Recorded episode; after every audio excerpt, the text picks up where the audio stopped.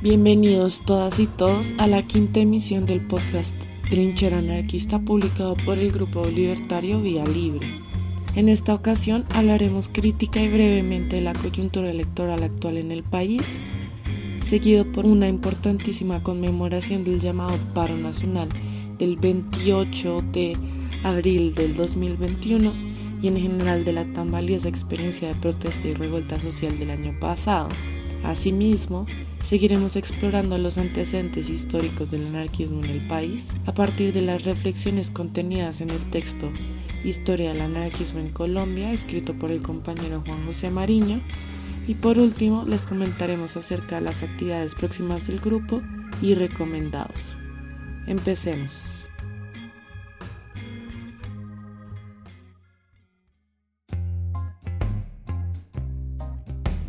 El pasado domingo 29 de mayo tuvo lugar la primera vuelta para la elección presidencial de la República de Colombia, cuyo propósito fue la selección entre seis candidatos más el voto en blanco de dos candidatos a disputarse el cargo público ejecutivo en una segunda vuelta de no elegirse un ganador por mayoría simple en la primera de la disputa y como se esperaba de acuerdo con las observaciones de expertos y los resultados de las principales encuestas de opinión, Gustavo Petro y su fórmula vicepresidencial Francia Márquez obtuvieron la mayor cantidad de votos válidos al final de la jornada electoral, sumando un total de 8.527.768 votos en el último boletín con el 99.99% de mesas informadas. Su coalición partidista de izquierda, el Pacto Histórico, conformada por el Movimiento Petrista Colombia Humana, el Partido Polo Democrático y el Partido Unión Patriótica, con apoyo de la mayoría de militantes del Partido Alianza Verde, Fuerza Ciudadana y algunos militantes rebeldes del tradicional Partido Liberal, vino de conquistar importantes victorias en las elecciones legislativas del 13 de marzo del presente año, teniendo cerca de 2.800.000 votos y 20 curules correspondientes para el Senado, un aumento de 9 respecto al periodo pasado, obteniendo así la mayor cantidad, y 27 correspondientes a la Cámara de Representantes. Además, se estima una victoria en la primera vuelta presidencial juzgando los resultados de las consultas interpartidistas, siendo la consulta del pacto histórico la más votada con aproximadamente 5.500.000 votos acumulados, seguida por la consulta de derecha Equipo por Colombia con casi 4 millones y por último la consulta Centro Esperanza de centro derecha con 2 millones de votos. La candidatura personalista Gustavo Petro, cuyo programa político se presenta como progresista en el contexto de un ambiente político autoritario y una historia política fuertemente conservadora, ha logrado sumar apoyo principalmente de la centroizquierda, así como de la izquierda, los sindicatos centrales, gran parte del movimiento de mujeres, grupos minoritarios étnicamente diferenciados y campesinos y campesinas, todos y todas en su gran mayoría movilizados por el paro nacional del 28 de abril de 2021, aunque no convocados en función a él. El exalcalde de Bogotá se recuperó exitosamente de la derrota electoral en las presidenciales pasadas del ciclo 2018-2022, siendo derrotado en segunda vuelta por el actual presidente ultraderechista Iván Duque, de la hora débil uribista centro democrático. Al igual que en dicha ocasión, Gustavo Petro y su fórmula vicepresidencial de la época, Ángela María Robledo, lograron una votación por encima de los 4 millones, obteniendo apoyo mayoritario en los departamentos periféricos del país y en el distrito capital. A diferencia del periodo pasado, el candidato del pacto histórico suma esta vez victoria en el departamento del Amazonas, el Baupés, Guainía, el Cesar, Magdalena, Bolívar, Sucre y Córdoba, con excepción de que fue en la primera vuelta de las elecciones pasadas. La segunda votación más alta presentada el domingo pasado fue, sorprendentemente, aquella del candidato de derecha populista Rodolfo Hernández y su fórmula vicepresidencial Marelén Castillo,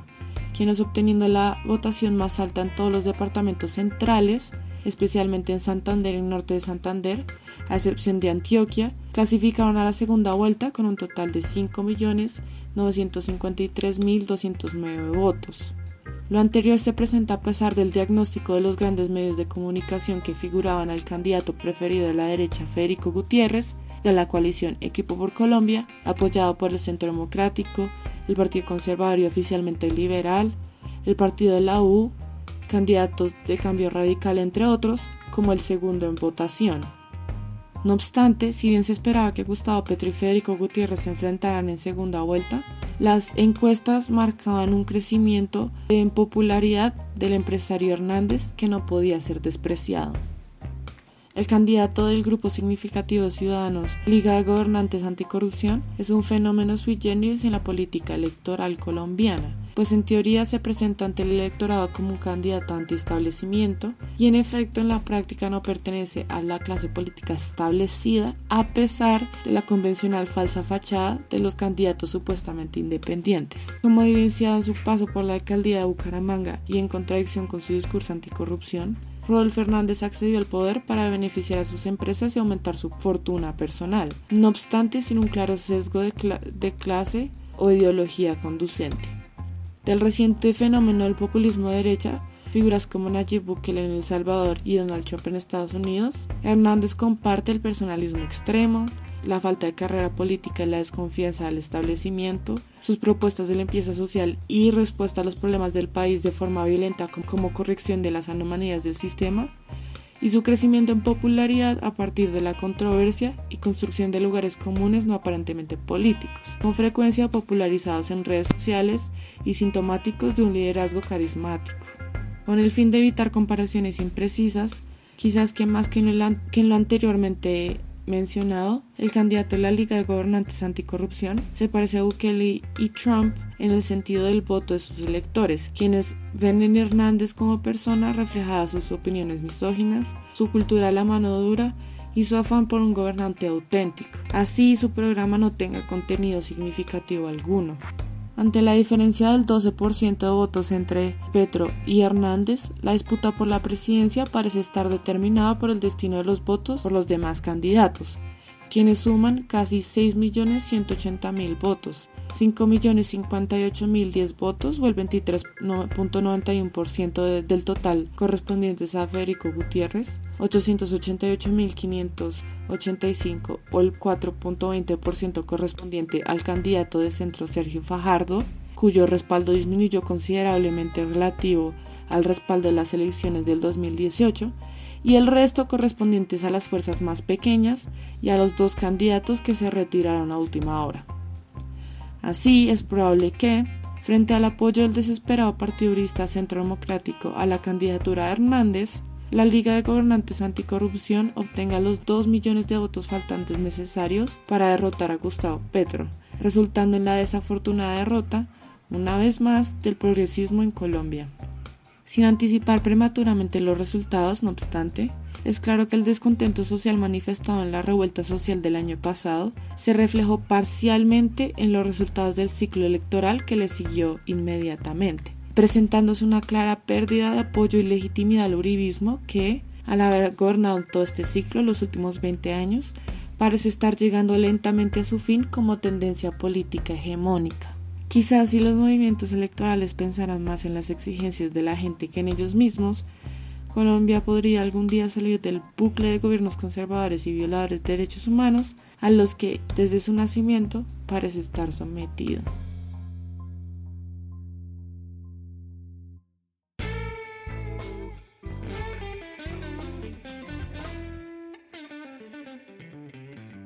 A continuación, presentamos una reflexión sobre el primer aniversario del paro nacional del 28 de abril del 2021 y el estallido social en Colombia, desde la perspectiva del Grupo Libertario Vía Libre. Para esto, reconstruimos el, origen de la convocatoria, analizamos el desarrollo de la protesta, revisamos las políticas de represión contra el movimiento y finalmente repasamos lo que pensamos son algunos legados y tareas pendientes de esta enorme protesta. La convocatoria. El 28 de abril del 2021, múltiples organizaciones sindicales y populares convocaron un paro nacional contra el gobierno de Iván Duque del Centro Democrático y su proyecto de reforma tributaria. En ese entonces, el país atravesaba una fuerte crisis de salud pública asociada a la tercera ola de la pandemia de COVID-19 que para la fecha había dejado cerca de 73 mil muertes registradas acumuladas y al tiempo experimentaba, a causa del cierre de la actividad económica, los extremos efectos de la depresión económica más profunda de la historia contemporánea con cifras de pobreza que rondaba el 42,5% para finales del 2020, un desempleo que llegaba al 15,1% a nivel general y al 23,3% entre la población joven en el mes de abril, y una situación de precariedad laboral que llevaba al 45% de trabajadores y trabajadoras a ganar menos de un salario mínimo y un 85% a devengar menos de dos. El impopular gobierno uribista, que registraba niveles de desaprobación del 70% en las encuestas para abril, buscaba con este su tercer proyecto de reforma tributaria aumentar el recaudo fiscal entre 25 y 35 billones de pesos y disminuir el gasto público, en un proyecto inscrito en conjunto más amplio de políticas de ajuste económico neoliberal sobre la población, manteniendo el curso histórico del país todo bajo el liderazgo del corrupto ministro de Hacienda Alberto Carrasquilla. La reforma tributaria que el gobierno buscó aprobar en su mayoría en el Congreso de la República destacaba por su carácter regresivo, con medidas como el aumento de los impuestos indirectos a productos de la canasta básica familiar, la eliminación de subsidios para el pago de servicios públicos, impuestos directos a la renta focalizados principalmente entre sectores medios y populares. En el contexto de un país en el que más del 40% de la población se alimentaba con dos o menos comidas al día, el alza previsible del costo de los alimentos tendría efectos extremadamente negativos para la soberanía alimentaria de la población, especialmente críticos entre los sectores más pobres. El movimiento de protesta, liderado por el cuestionado Comité Nacional de Paro de mayoría sindical e integrado además por organismos de pensionados, campesinos y camioneros, suponía el octavo paro nacional contra el gobierno Duque. Después del movimiento de cese parcial del 2018, las cuatro convocatorias de 2019 que tuvieron por eje el gran paro del 21 de noviembre y las dos convocatorias más pequeñas del 2020 a la vez recogía el sentimiento de protesta que condujo a la revuelta contra la brutalidad policial del 9 y el 10 de septiembre del 2020 y la movilización de la minga indígena del Cauca hacia Bogotá ese mismo año, así como el paro nacional universitario de octubre y noviembre del 2018. El movimiento, el 28 de abril sucedieron bloqueos sobre múltiples vías nacionales en Valle, Cundinamarca, Boyacá y Arauca, paros laborales concentrados sobre todo en el sector educativo y grandes movilizaciones sindicales, estudiantiles y barriales por la mayoría de las ciudades del país, así como marchas campesinas, indígenas y negras en algunas zonas rurales. La jornada finalizó con nuevas concentraciones sobre vías en diferentes zonas del país y algunas expresiones limitadas de cacerolazos. La protesta continuó en los días subsiguientes, convirtiéndose en un auténtico estallido social que pese a no lograr convertirse en una huelga general, sí generó fuertes afectaciones sobre el transporte y las actividades laborales en buena parte de las grandes ciudades, así como algunas zonas rurales y carreteras nacionales. La movilización pronto se reforzó por el rechazo a la represión estatal y fue incorporando nuevas demandas sociales, políticas y culturales, así como actores colectivos como el movimiento de mujeres y de disidencias sexuales que alcanzaron altos niveles de visibilidad y protagonismo. En la capital, la personería llegó a registrar durante el primer mes del estallido un promedio de nueve acciones colectivas de protesta diarias, Asimismo, aunque se siguieron presentando grandes movilizaciones, el eje de la actividad pasó a los bloqueos de calles que para mayo el diario El Tiempo calculaba en 90 diarios a nivel nacional, actividades que en muchas ocasiones llevaron a choques con la policía y elementos del Estado. La protesta, que algunos han llamado una primavera democrática, llegó a contar con un 75% de aprobación entre la población, que subía a 81% entre los jóvenes, en diversas encuestas periodísticas realizadas en el mes de mayo. La misma se concentró sobre todo en el suroccidente del país, particularmente en el valle, y el área metropolitana de la ciudad de Cali, donde los bloqueos de calles sobre vías estratégicas en cercanías de barrios populares se hicieron continuos en cerca de 30 puntos de resistencia. Esta ciudad, donde se sumaron a la movilización delegaciones del Consejo Regional Indígena del Cauca CRIC,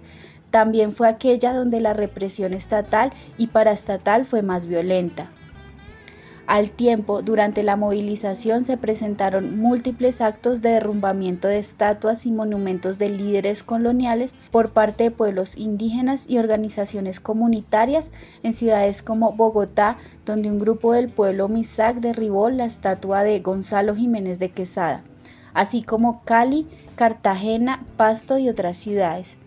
En paralelo, se presentaron diversas concentraciones de solidaridad frente a embajadas y consulados de Colombia en al menos 21 países extranjeros. Se produjeron así tres meses de intensa actividad política entre el 28 de abril y finales de julio. Si bien el primer mes registró los mayores niveles de movilización, el segundo supuso ya una contracción con algunos repuntes esporádicos y el tercero fue de un repliegue general. En este periodo se presentó la huelga nacional de un mes de los educadores estatales organizados en la Federación Colombiana de Trabajadores de la Educación FECODE en adhesión a la protesta, así como el paro estudiantil de dos meses en manos de las 18 universidades públicas del país, que continuó en algunas instituciones locales como la Universidad Pedagógica y Tecnológica UPTC por más tiempo, por reivindicaciones propias. El movimiento que consiguió abrir un amplio debate nacional sobre el derecho a la protesta logró forzar el retiro del proyecto de la reforma tributaria y la posterior renuncia de Carrasquilla, uno de los hombres fuertes del gobierno Duque, así como el retiro del paralelo proyecto de reforma a la salud y la renuncia de la canciller Claudia Blum, también defensora de la represión gubernamental. Las políticas de represión la violencia estatal y paraestatal contra la protesta alcanzó niveles extraordinariamente altos, no vistos desde hace años, todo bajo el liderazgo y el respaldo del ministro de Defensa Diego Molano, comprometido con múltiples crímenes de guerra. La represión incorporó la actividad tradicional ejercida por el Escuadrón Móvil Antidisturbios SMAT y otros organismos de la Policía Nacional que llevaron a niveles muy altos la violencia, incluyendo múltiples disparos de escopetas antidisturbios y armas de fuego por agentes, atropellos por parte de vehículos policiales y aún disparos desde helicópteros. Una de las expresiones más crueles de estos hechos fue la masacre de Siloé el 3 de mayo, donde en la represión contra una velatón fueron asesinadas cinco personas por la fuerza pública. En paralelo, también aumentaron las acciones represivas de organismos no tradicionales como la Dirección de Investigación Criminal DIJÍN, la Fiscalía General o el propio Ejército Nacional,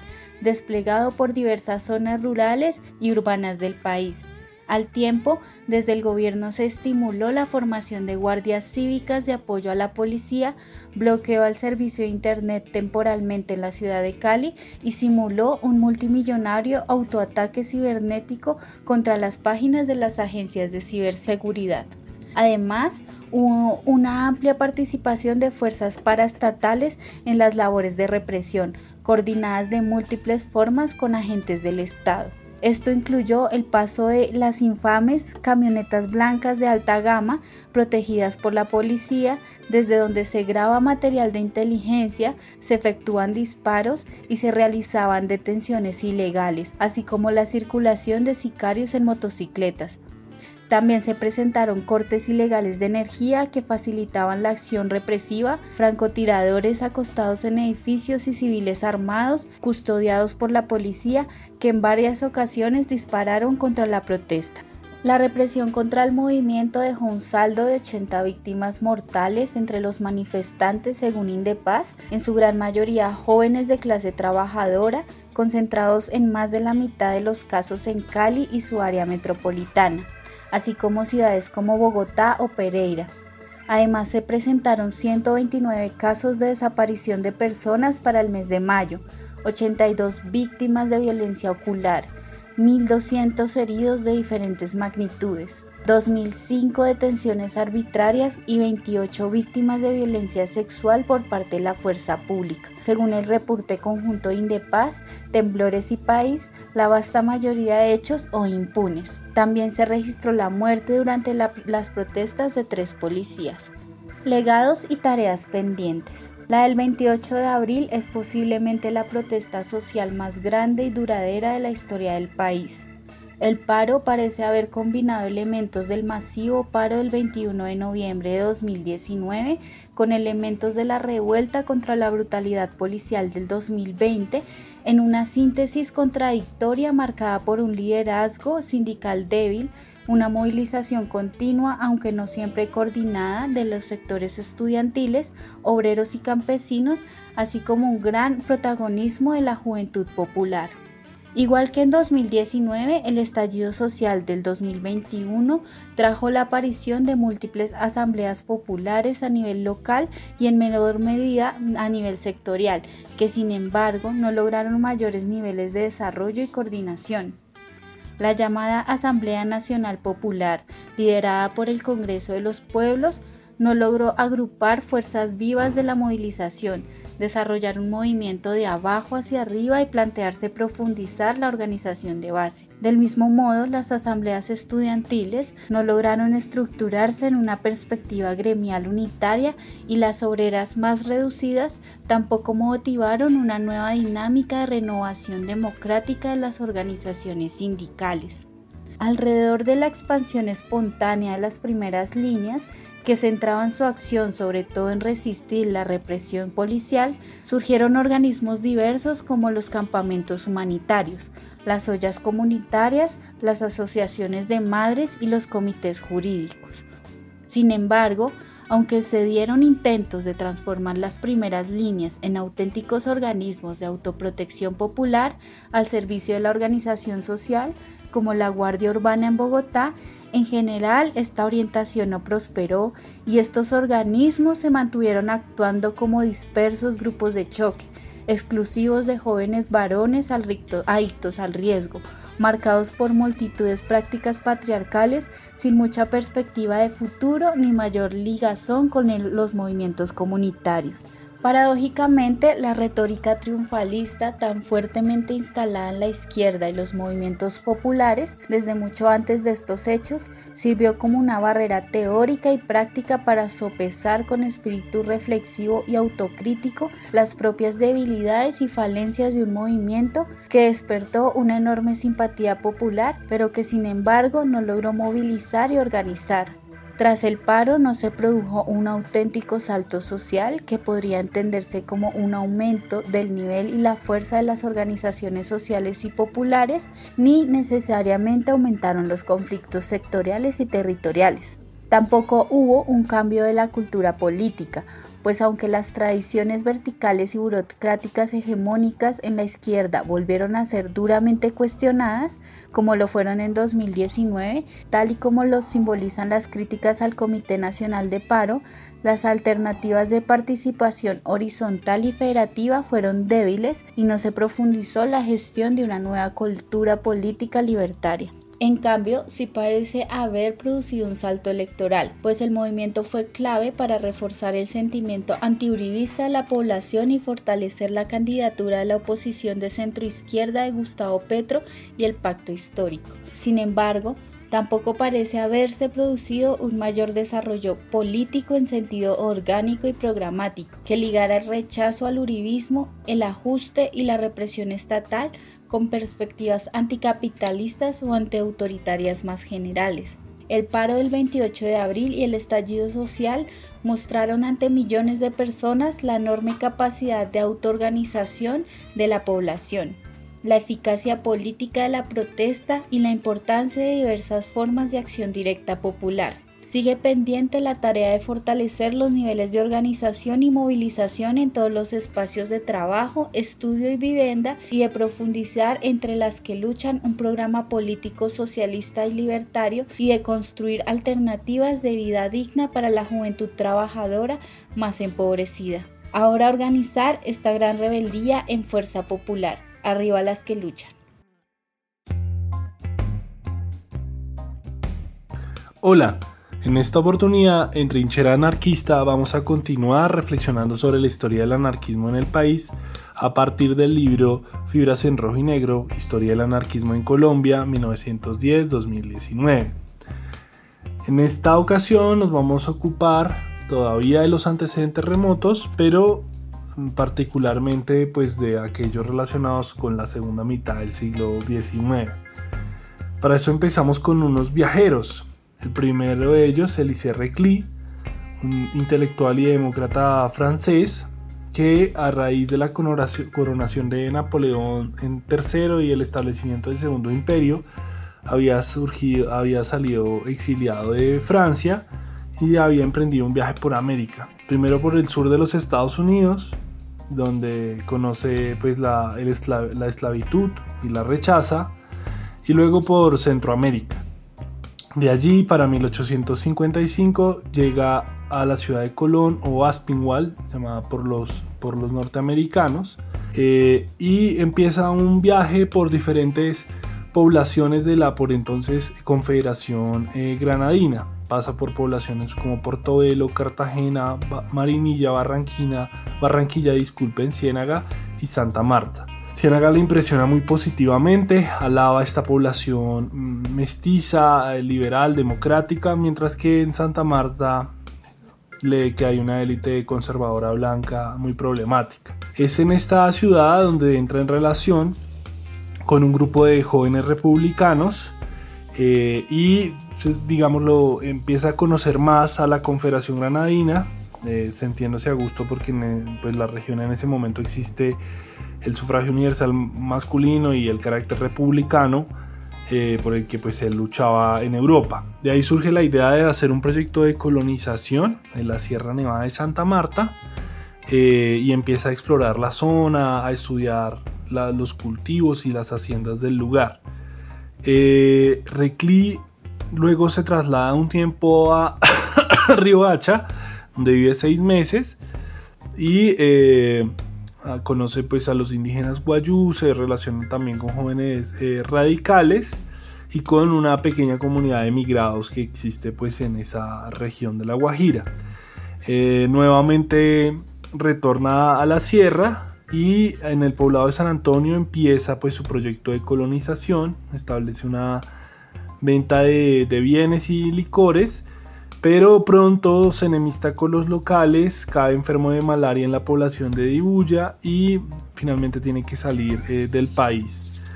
Eh, es interesante porque Recli tiene una visión contradictoria.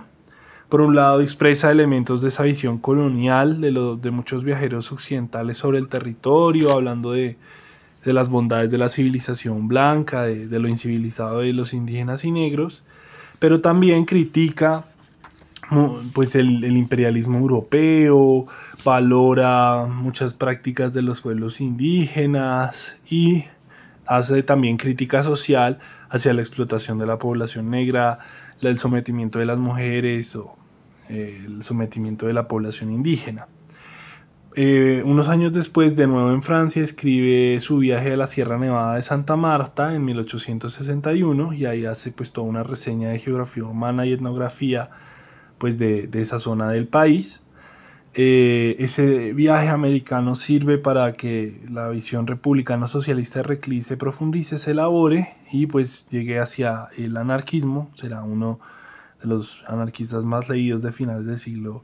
XIX, eh, miembro de la Alianza Internacional de la Democracia Socialista, la Federación Juraciana en Suiza de la Asociación Internacional de Trabajadores o Primera Internacional y a participar también de la Comuna de París como encargado de la Biblioteca Nacional, además de editor del periódico La Revuelta con Kropotkin. Recli va a ser leído por muchos intelectuales colombianos, su obra difundida, parece que no mucho entre los círculos populares y bueno, es interesante porque va a ayudar a la formación de la joven disciplina geográfica en el país,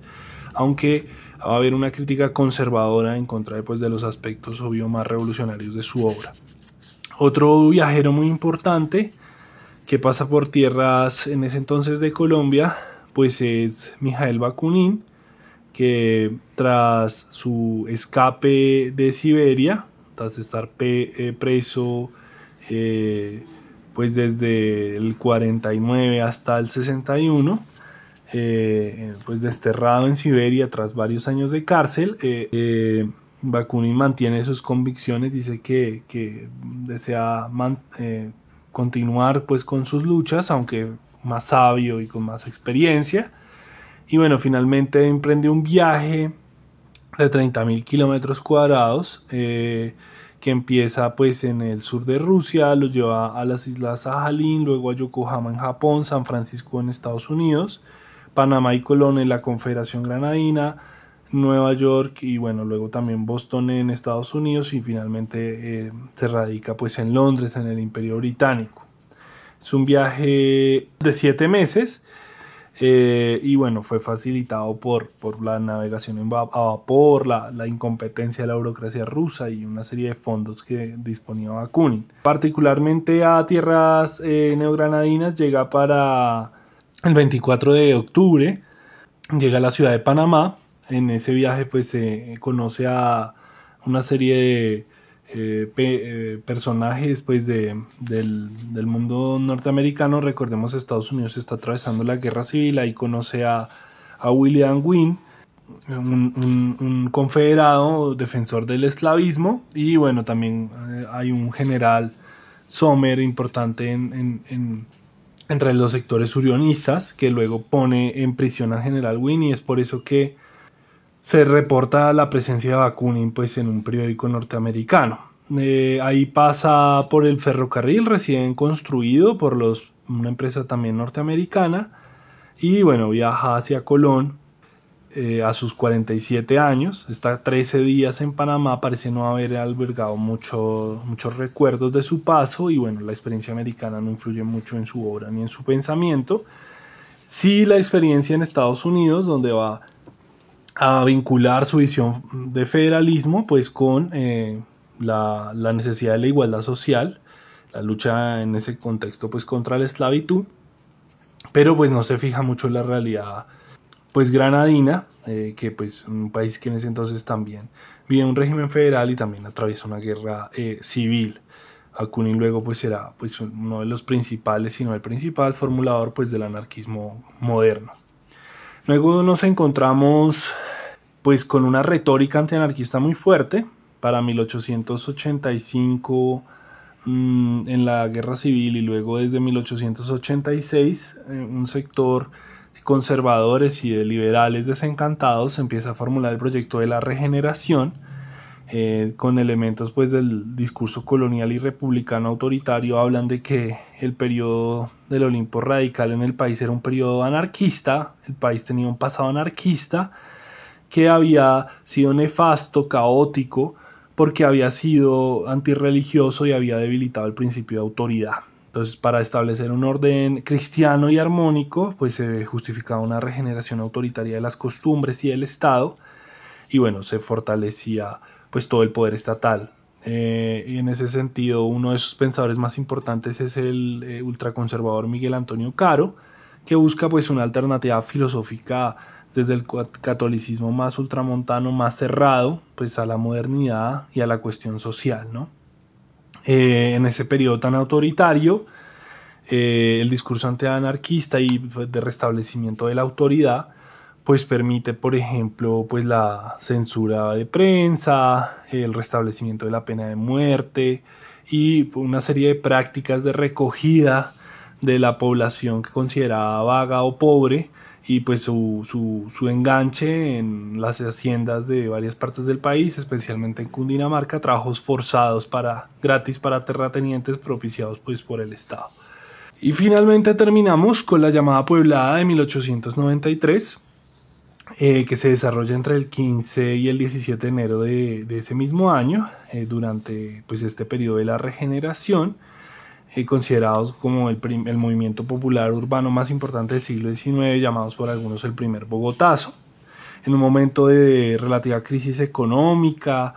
y de bueno, fuerte autoritarismo de, del Partido eh, Nacional que lideraba pues, este proyecto regenerador, los artesanos empiezan a realizar una protesta contra en contra de un artículo en donde se denigraba sus costumbres La cuestión es que por la ley de censura de prensa estaba prohibido incitar el odio de una clase contra otra, pero pues como es obvio, eso solo se aplicaba de la clase trabajadora hacia la clase burguesa y no todo el odio de clase que se expresaba pues digamos desde la élite. Los artesanos quieren aplicar eso, no lo consiguen y empiezan a hacer una serie de protestas contra el redactor de ese artículo, Ignacio Gutiérrez, que publicó él mismo en el periódico Colombia Cristiana. El, el, levantamiento empieza con la represión de la concentración el 15 de enero y el 16 con una nueva represión eh, que se busca liberar a los detenidos del día anterior, pues se desata una revuelta llamada por el cónsul francés, pues el, apoderamiento de la ciudad por, por el populacho. Se dan entonces movilizaciones espontáneas que chocan con la policía y se tornan violentas y bueno, son asaltadas comisarías de policía, juzgados, eh, los edificios gubernamentales fueron apedreados, algunos incendiados, algunas casas de funcionarios, se liberan a, la, a 200 mujeres detenidas en la casa de corrección de mujeres de las monjas del buen pastor y se intenta hacer lo mismo con, la prisión central, pero finalmente pues eso es, reprimido.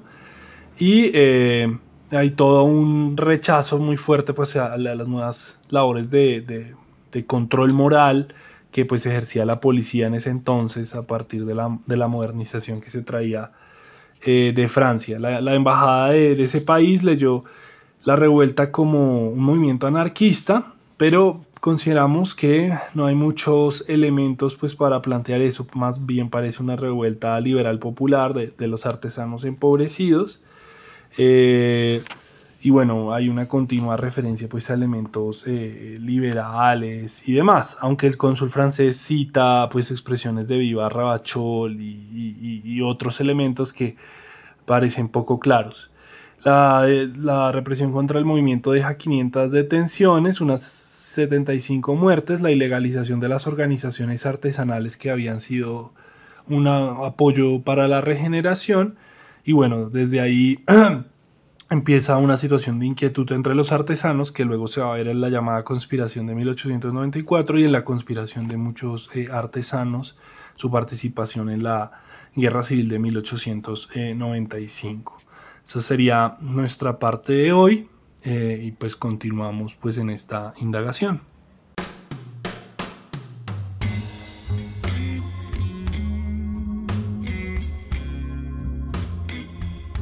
En la sección de actividades y recomendados queremos en primer lugar extender la invitación a una nueva y renovada versión del taller de estudios anarquistas, espacio introductorio de formación militante en el anarquismo en esta oportunidad hemos decidido desarrollar tres sesiones dedicadas a la historia del anarquismo en Colombia, que tendrá como base fundamental los aportes que nuestro militante Juan José Mariño consignó en su libro Fibras en Rojo y Negro, Historia del Anarquismo en Colombia 1910-2019. Las sesiones se realizarán los días jueves a las 6 de la tarde desde el 26 de mayo hasta el 9 de junio en la redada miscelánea cultural que queda en la calle 17 número 251.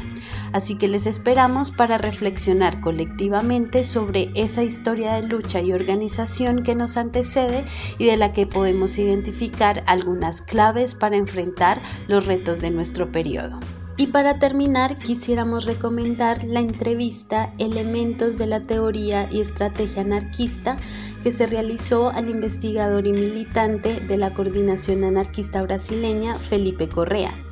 La entrevista se hizo a principios de este año y fue difundida por el portal lapeste.org. En ella, Felipe nos explica con claridad la propuesta del especificismo latinoamericano y presenta algunas reflexiones sobre debates cruciales en el anarquismo en relación con el poder, la autogestión y los sistemas de dominación. La entrevista la pueden encontrar en el link que acompaña este episodio. A continuación nos vamos a permitir leer un fragmento con el fin de animar a quienes nos escuchan a leer y comentar lo expuesto por Correa.